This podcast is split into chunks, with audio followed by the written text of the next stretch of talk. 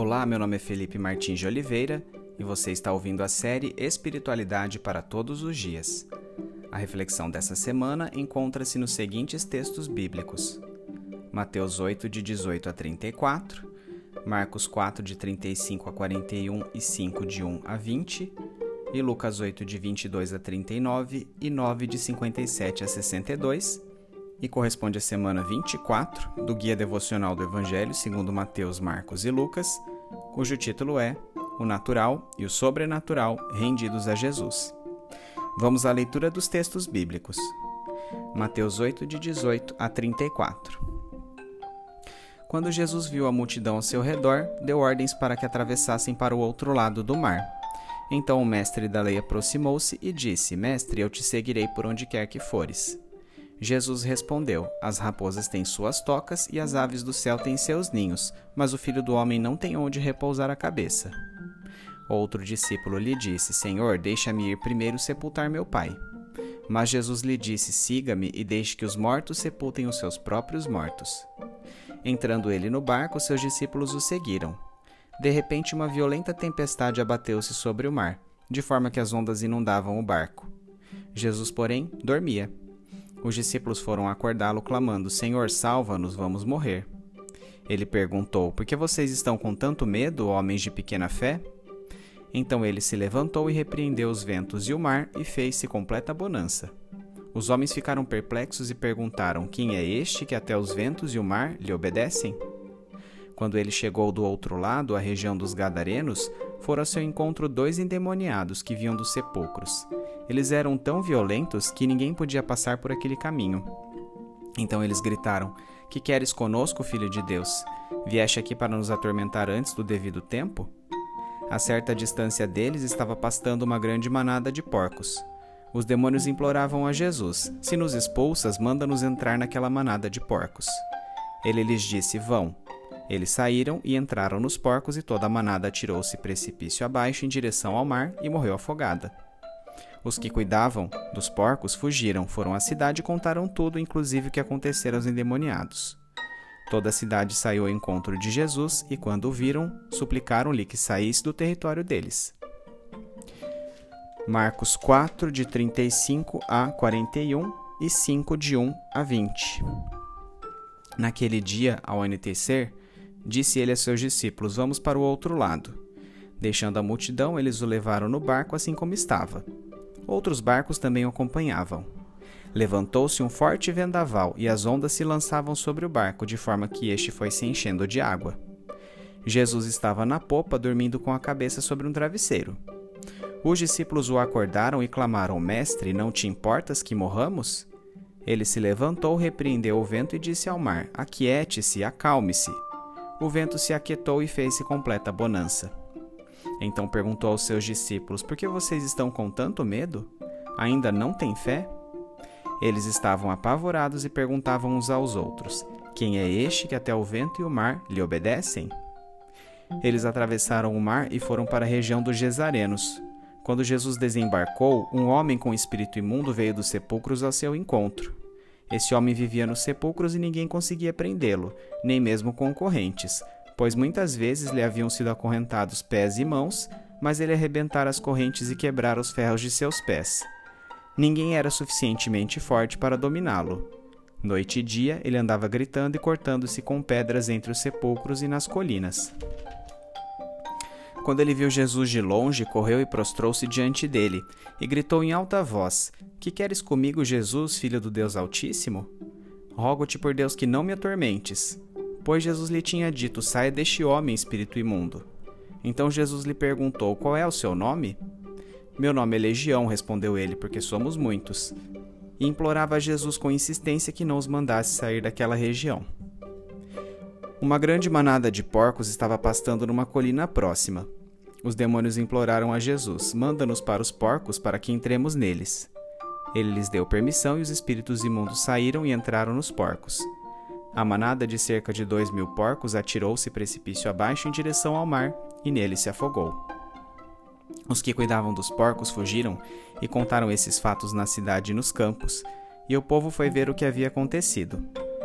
Quando se aproximaram de Jesus, viram ali o homem que fora possesso da legião de demônios, assentado, vestido e em perfeito juízo, e ficaram com medo. Os que estavam presentes contaram ao povo o que acontecera ao endemoniado e falaram também sobre os porcos.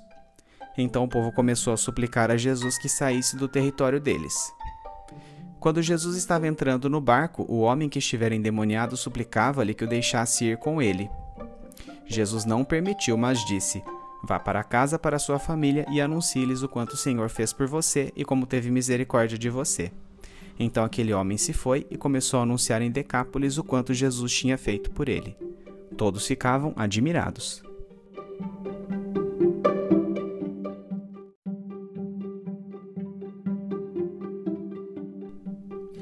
Lucas 8, de 22 a 39 Certo dia, Jesus disse aos seus discípulos: Vamos para o outro lado do lago. Eles entraram no barco e partiram. Enquanto navegavam, ele adormeceu. Abateu-se sobre o lago um forte vendaval, de modo que o barco estava sendo inundado e eles corriam grande perigo. Os discípulos foram acordá-lo, clamando: Mestre, mestre, vamos morrer. Ele se levantou e repreendeu o vento e a violência das águas. Tudo se acalmou e ficou tranquilo. Onde está a sua fé? perguntou ele aos seus discípulos. Amedrontados e admirados, eles perguntaram uns aos outros: Quem é este que até os ventos e as águas dá ordens e eles lhe obedecem? Navegaram para a região dos Gesarenos, que fica do outro lado do lago, frente à Galileia. Quando Jesus pisou em terra, foi ao encontro dele um endemoniado daquela cidade. Fazia muito tempo que aquele homem não usava roupas nem vivia em casa alguma, mas nos sepulcros. Quando viu Jesus, gritou, prostrou-se a seus pés e disse em alta voz: Que queres comigo, Jesus, filho do Deus Altíssimo? Rogo-te que não me atormentes. Pois Jesus havia ordenado que o espírito imundo saísse daquele homem. Muitas vezes ele tinha se apoderado dele. Mesmo com os pés e mãos acorrentados e entregue aos cuidados de guardas, quebrava as correntes e era levado pelo demônio a lugares solitários. Jesus lhe perguntou: Qual é o seu nome? Legião, respondeu ele, porque muitos demônios haviam entrado nele, e imploravam-lhe que não os mandasse para o abismo. Uma grande manada de porcos estava pastando naquela colina. Os demônios imploraram a Jesus que lhes permitisse entrar neles, e Jesus lhes deu permissão. Saindo do homem, os demônios entraram nos porcos e toda a manada atirou-se precipício abaixo em direção ao lago e se afogou. Vendo o que acontecera, os que cuidavam dos porcos fugiram e contaram esses fatos na cidade e nos campos, e o povo foi ver o que havia acontecido. Quando se aproximaram de Jesus, viram que o homem de quem haviam saído os demônios estava assentado aos pés de Jesus, vestido e em perfeito juízo, e ficaram com medo. Os que o tinham visto contaram ao povo como o endemoniado fora curado. Então todo o povo da região do Gesareno suplicou a Jesus que se retirasse, porque estavam dominados pelo medo. Ele entrou no barco e regressou. O homem de quem haviam saído os demônios suplicava-lhe que deixasse com ele. Mas Jesus o mandou embora, dizendo: Volte para casa e conte o quanto Deus lhe fez. Assim o homem se foi e anunciou na cidade inteira o quanto Jesus tinha feito por ele. Lucas 9, de 57 a 62 Quando andavam pelo caminho, um homem lhe disse: Eu te seguirei por onde quer que fores. Jesus respondeu: As raposas têm suas tocas e as aves do céu têm seus ninhos, mas o filho do homem não tem onde repousar a cabeça. A outro disse: Siga-me. Mas o homem respondeu: Senhor, deixa-me ir primeiro sepultar meu pai. Jesus lhe disse: Deixe que os mortos sepultem os seus próprios mortos, você, porém, vá e proclame o reino de Deus. Ainda outro disse: Vou seguir-te, Senhor, mas deixa-me primeiro voltar e despedir-me de minha família. Jesus respondeu: Ninguém que põe a mão no arado e olha para trás é apto para o reino de Deus.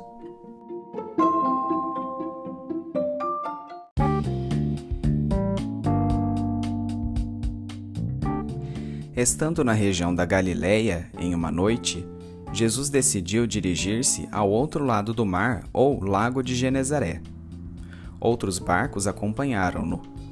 O mar então foi acometido por uma violenta tempestade, de maneira que a embarcação em que Jesus estava foi se enchendo de água.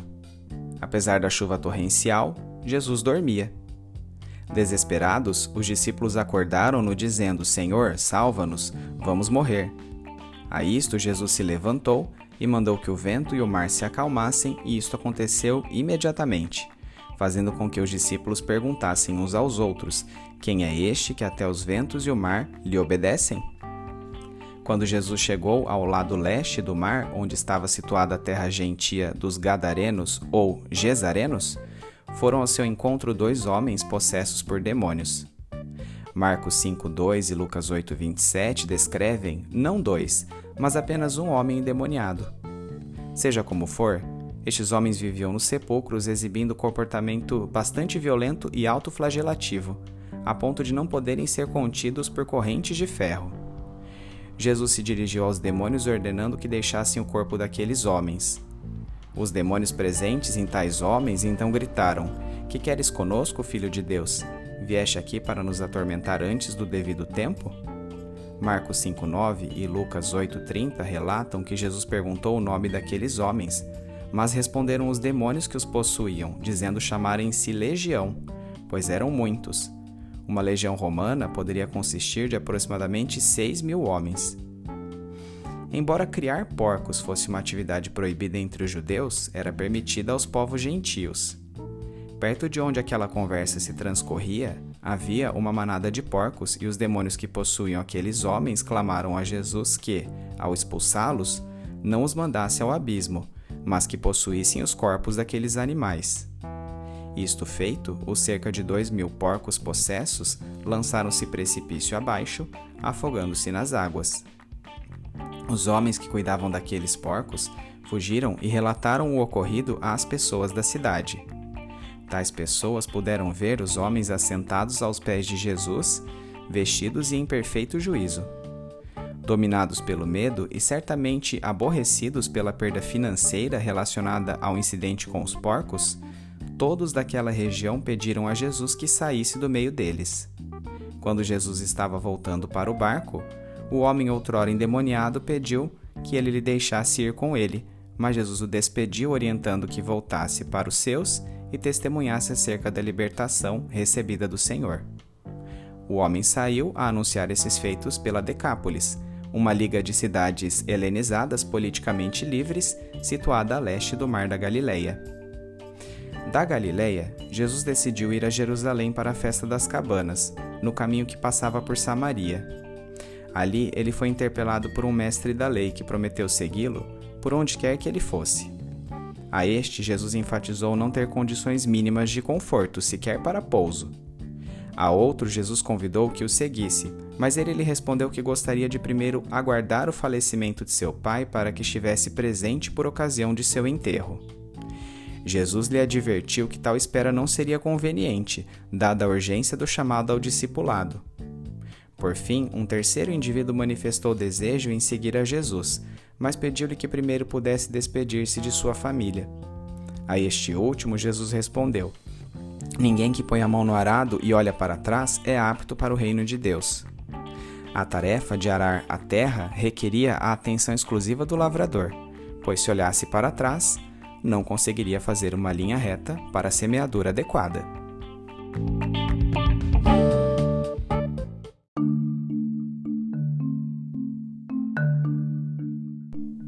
Aplicação prática. Além de repreender os elementos da natureza, Jesus censurou a falta de fé dos discípulos. Até então, os milagres de Jesus se dirigiram a outras pessoas, o que poderia ter sido feito por um homem comum comissionado por Deus, como é possível ver nas histórias de diversos personagens bíblicos. Controlar os elementos da natureza, contudo, era exclusivamente atribuível ao próprio Deus e é exatamente nisso que repousa a repreensão de Jesus a seus discípulos. Eles, seguindo a concepção judaica habitual, ainda enxergavam o Messias como um ser humano iluminado e não como Deus encarnado. Dessa forma, Jesus não está censurando os discípulos por se amedrontarem diante de uma forte tempestade, e sim por não crerem ainda que ele era o próprio Deus, capaz de abrandar as forças naturais. Os demônios são pessoais e reais, e não alegorias. Os judeus da antiguidade acreditavam que os demônios eram espíritos de pessoas mortas de natureza perversa. Tertuliano, em 150 d.C., foi o primeiro pai da igreja a modificar esta ideia, dando origem à crença de que os demônios fazem parte do séquito de anjos caídos que anuíram a rebelião de Lúcifer ou Satanás. Embora a Bíblia pouco informe sobre a origem destes seres malignos, Apocalipse 12, 9 nos diz que eles de fato são anjos caídos. Isaías 14, de 12 a 15, Ezequiel 28, de 12 a 15 e Judas 6 descrevem simbolicamente esta rebelião celestial, ocorrida antes da criação do mundo, que teria sido responsável pela corrupção de um terço desses anjos. Nem toda afecção física ou psíquica é causada por ação demoníaca. Diversos avanços científicos permitem-nos conhecer a origem das moléstias e melhoras sensíveis podem ser observadas mediante tratamento medicamentoso ou psicoterápico. Entretanto, conforme assinalado, demônios existem e a experiência do cristão fará com que ele se depare com manifestações de possessões por eles. Não há uma regra clara acerca de como empreender a distinção entre o que é natural e o que é sobrenatural devemos pedir discernimento e sensibilidade ao Espírito Santo de Deus para saber reconhecer tais situações, pois cada qual demandará abordagens obviamente diferentes. Ore para que o Espírito Santo capacite para que você seja um instrumento de consolo e libertação às outras pessoas, estejam elas enfermas, estejam possuídas por espíritos malignos. Acima de tudo, procure viver em santidade, pois esta é a verdadeira medida contra a presença demoníaca não tem uma concepção supersticiosa demais acerca dos demônios, como se tudo fosse produto de sua ação, e nem cética, como se eles não existissem. A atitude de Jesus nos convida a um equilíbrio entre esses dois extremos. Nas três conversas entre Jesus e seus potenciais discípulos, ele enfatizou que o reino de Deus exige uma lealdade superior ao conforto da vida e até mesmo aos laços familiares. O chamado ao discipulado é urgente. Temos o péssimo costume de aguardar que tudo em nossa vida esteja resolvido para somente então dedicarmos-nos à pregação do Evangelho.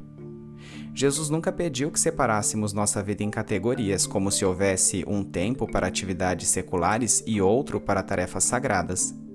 Somos chamados a pregar o Evangelho a tempo e a fora de tempo, com atitudes e com palavras, não importando as circunstâncias externas.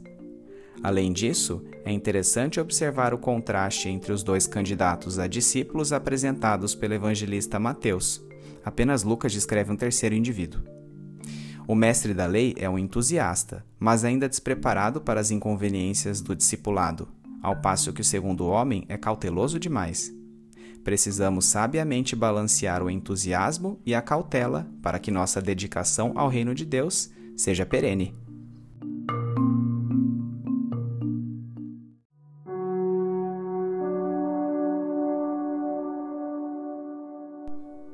Trazendo da mente para o coração. Senhor, como é difícil para mim deixar de racionalizar acerca de ocorrências milagrosas como as que acabei de ler. Se eu estivesse entre os discípulos, atribuiria a calmaria do mar a uma mera coincidência cronológica em relação às palavras de Jesus? Por que me é tão difícil crer que o Senhor do Universo realmente realizou milagres como estes, os quais não foram associações fortuitas?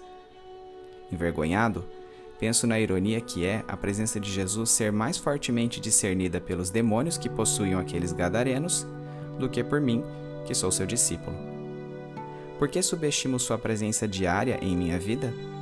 Porque não sou capaz de reconhecê-lo em ocorrências que refletem seu cuidado ou em coisas mais simples como a própria natureza? Ó oh Deus, faça-me enxergar o pano de fundo espiritual que me rodeia que seu Espírito Santo conceda discernimento para reconhecer as diferentes situações que requerem abordagens distintas. Que eu seja um discípulo verdadeiro que atende ao chamado urgente do Mestre, acima de conforto ou demandas humanas. Em nome de Jesus. Amém.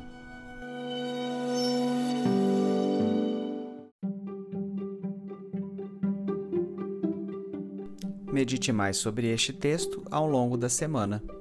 Domingo, leia os textos de Mateus 8, de 18 a 34, Marcos 4, de 35 a 41, Marcos 5, de 1 a 20 e Lucas 8, de 22 a 39 e 9, de 57 a 62, bem como os comentários sobre eles. Segunda-feira, Descreva as circunstâncias em que Jesus acalmou a tempestade. Neste episódio, que tipo de falta de fé ele censurou em seus discípulos?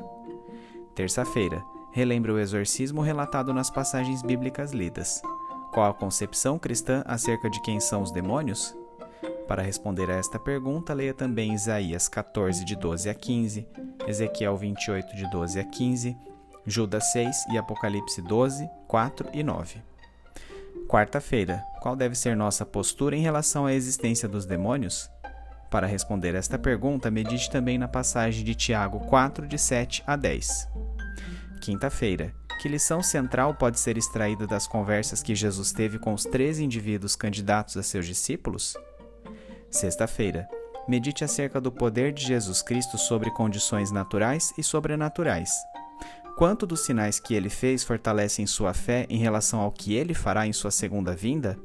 Seu viver tem sido compatível com a expectação deste retorno? Sábado, quais as implicações práticas dos textos de Mateus 8, de 18 a 34, Marcos 4, de 35 a 41 e 5, de 1 a 20, e Lucas 8, de 22 a 39 e 9, de 57 a 62, para a sua vida?